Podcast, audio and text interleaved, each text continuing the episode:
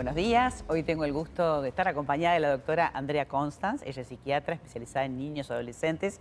Y queremos hablar de esos cuadros de ansiedad que los chicos están pasando, eh, que llevan a diferentes patologías, ¿no? Y que esta realidad, y no solo la pandemia, que puede haber recrudecido todo, es algo que pasó siempre, pero tenemos mucho que ver los padres. Así que vamos a prestar atención. Andrea, un gusto Hola, tenerte. buen día. Muchas gracias. Gracias por venir. Muchas gracias. Este, ¿Qué es lo que más estás viendo en la consulta con los chiquitos y también seguimos avanzando en la edad Con los adole- grandecitos. Sí, los sí. grandecitos. Temas del humor, pospandemia y temas de ansiedad, siglo XXI.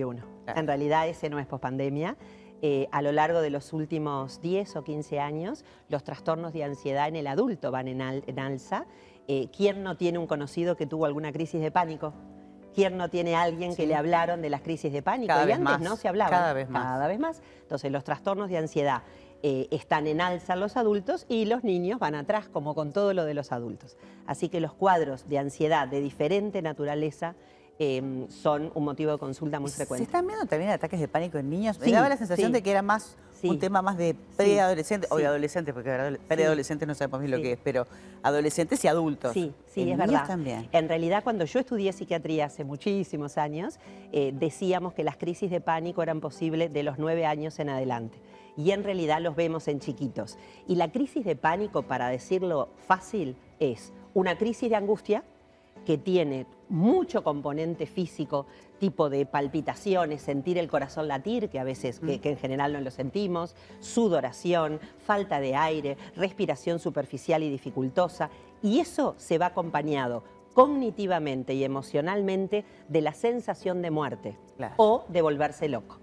Entonces, a la crisis de angustia, la persona te mira y tú la ves con todo eso florido y te dice, me muero, hace algo porque me muero. Muchas veces un dolor precordial intenso motiva que la gente termine, obviamente, en las emergencias, sobre todo en las personas que están en edad de riesgo de sufrir un infarto agudo de miocardio, porque es el gran diagnóstico diferencial. Ese dolor precordial y todo ese conglomerado neurovegetativo, eh, esto puede ser un infarto, y claro que sí, y es lo primero que tenemos que descartar pero la realidad es que la crisis de pánico se diferencia de la crisis de angustia por esa convicción durante la crisis de me estoy volviendo loco o me estoy muriendo.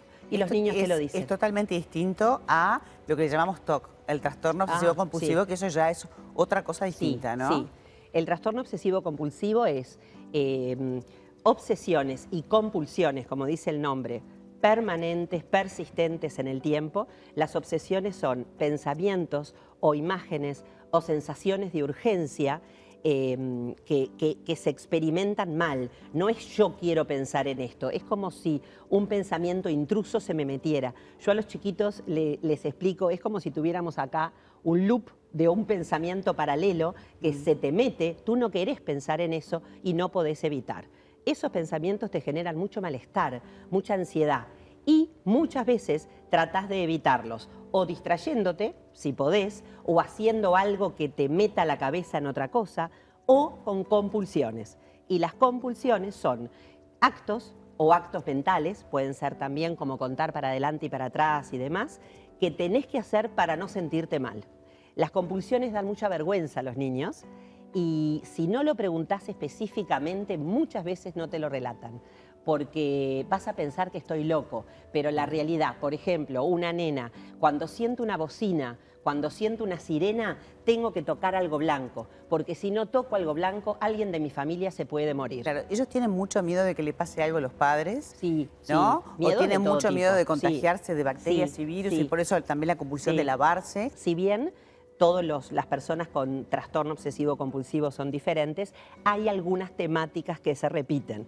Una es la simetría, que tiene que ver con contar, no pisar rayas, pisar las líneas. arreglar. Si hago así, por ejemplo, estoy hablando contigo, tengo que hacer así. Ah. Si me toco la oreja, tengo así. Entonces, durante mucho tiempo lo hago y como no me quiero sentir loca, lo hago como quien no quiere la cosa, ¿no?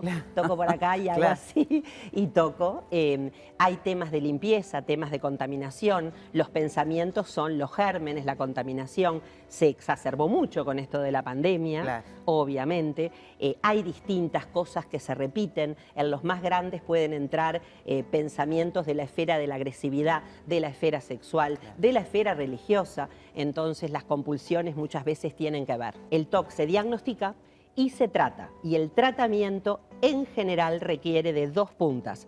La parte farmacológica que alivia la ansiedad, no cura el TOC, y la parte psicoterapéutica, la psicoterapia cognitivo-comportamental Claro. para todos los un, trastornos. un buen combo para poder este, Para a la persona. está, Nos encantó hablar de este tema. Pero gracias. Hay gente que lo ha visto en series, en películas, Sí, se ha puesto sí, de tal moda. cual, tal cual. Este, pero Sí. sin embargo, le está pasando también a los chiquitos. Sí, sin Y por duda. eso era importante tratarlo. Sin duda. Andrea, muchísimas gracias. Gracias a ti.